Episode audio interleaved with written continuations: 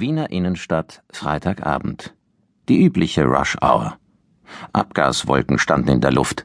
Das Blech wälzte sich wie zähe Lava durch die Straßen. Offenbar wollten alle zur gleichen Zeit nach Hause. Mit Ausnahme von Peter Hogart.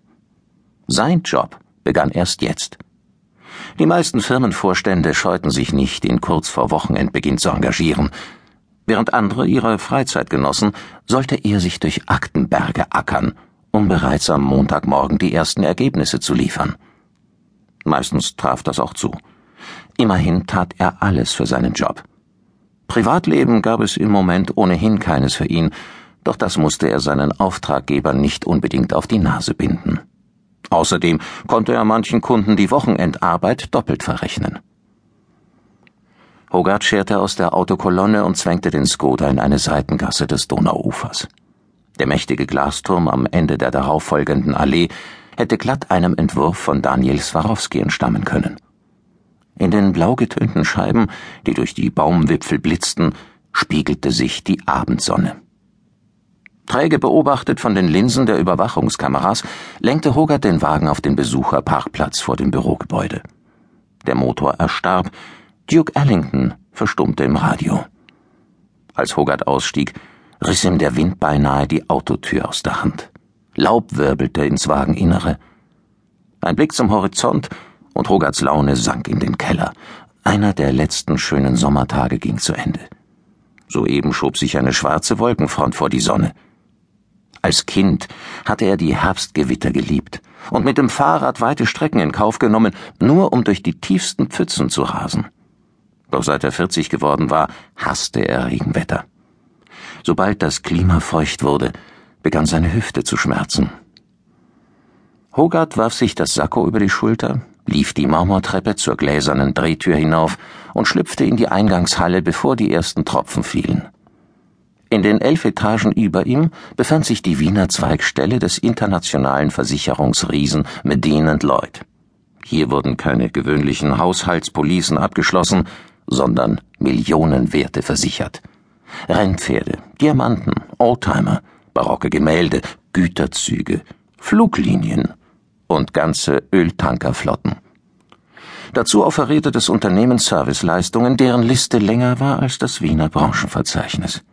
Mit weltweit über 200 Vertriebsbüros und 2 Milliarden Euro Jahresumsatz zählte Medina Lloyd zu den Branchenriesen. Hogarth kannte die Zahlen. Er hatte schon mehrfach für Medin Lloyd gearbeitet und stand in regelmäßigem Kontakt mit den Außendienstmitarbeitern. Diesmal allerdings hatte ihn Kommerzialrat Rast, der Vorstandsdirektor und Geschäftsführer der Wiener Zweigstelle, persönlich in die Chefetage gebeten.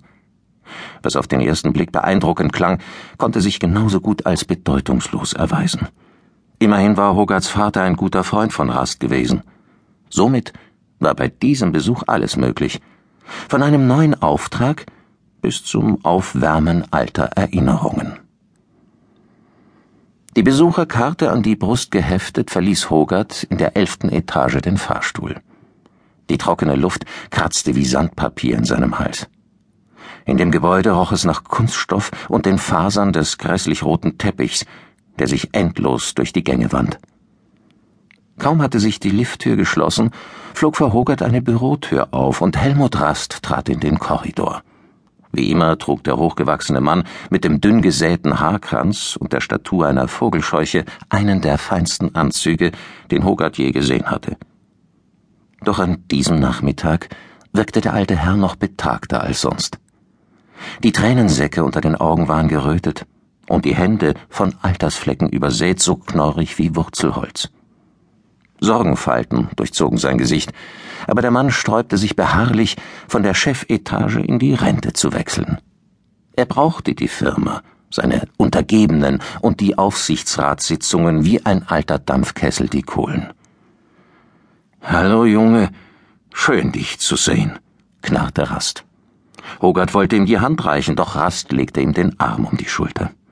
Schicker Anzug, sagte Hogarth. Gut siehst du darin aus. Sei still. Ich hasse es, belogen zu werden, presste Rast in seiner typisch mürrischen Art hervor. Hast du einmal so viele Jahre wie ich auf dem Buckel, Plagen dich gichtmüde, knochenmorsche Gelenke und Hämorrhoiden so groß wie Orangen. Er ballte die Hand zur Faust. Du dankst Gott, wenn du den Tag mit einem schmerzfreien Stuhlgang beginnst. Doch das alles ist im Moment nebensächlich. Wir haben schlimmere Probleme am Hals. Später mehr darüber. Rast packte ihn an der Schulter. Aber du siehst gut aus, Junge. Groß und kräftig, wie dein Vater. Ständig wurde Hogarth mit seinem Vater verglichen, der bereits seit sechs Jahren tot war. Hogarth konnte sich noch lebhaft an die Sätze erinnern, die Rast auf der Beerdigung zu ihm gesagt hatte. Zeit seines Lebens hat dein Vater versucht, sich raufzuarbeiten, doch er hatte einfach nicht den richtigen Riecher. Er war zu ehrlich für diese Welt und hat sich zu oft von seinen Partnern, diesen Aasgeiern, übers Ohr hauen lassen. Hogarts Vater war tatsächlich ein fescher Kerl gewesen, und möglicherweise hatte Hogarth dieses Aussehen geerbt. Aber mit den grauen Schläfen, die sein schwarzes Haar jeden Morgen ein Stück mehr verdrängten, sah Hogarth alles andere als jung geblieben aus. Er halste sich zu viel Arbeit auf und drosselte sein Privatleben auf ein Minimum.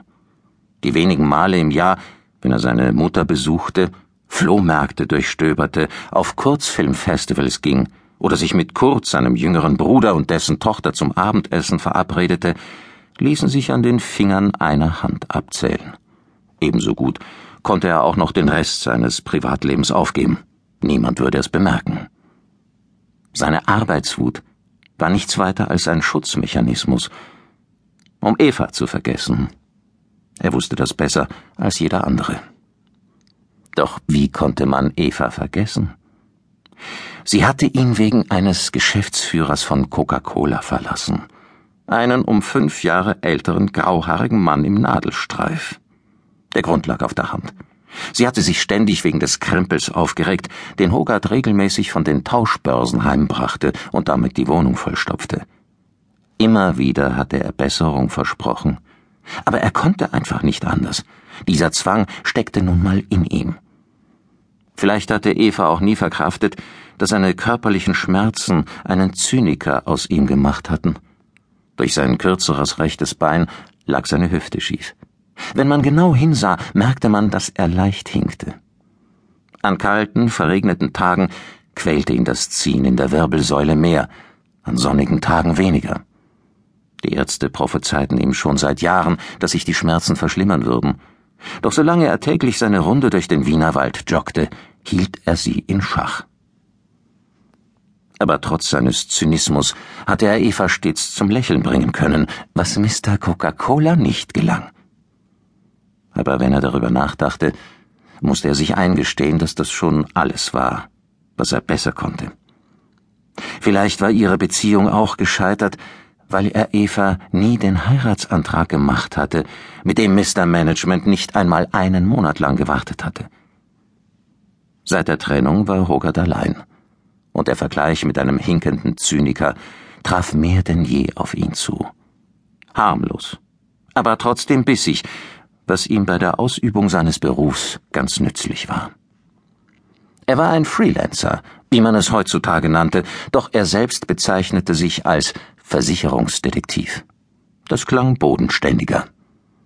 Manchmal untersuchte er Einbrüche oder angebliche Autodiebstähle, doch meist übernahm er größere Aufträge wie Personenunfälle, die manchmal sogar bis zum Totschlag reichten. Egal worum es ging, jeder Versicherungsschwindler glaubte, die perfekte Masche für den absolut glaubwürdigen Betrug gefunden zu haben. Doch fast immer machten sie einen Fehler.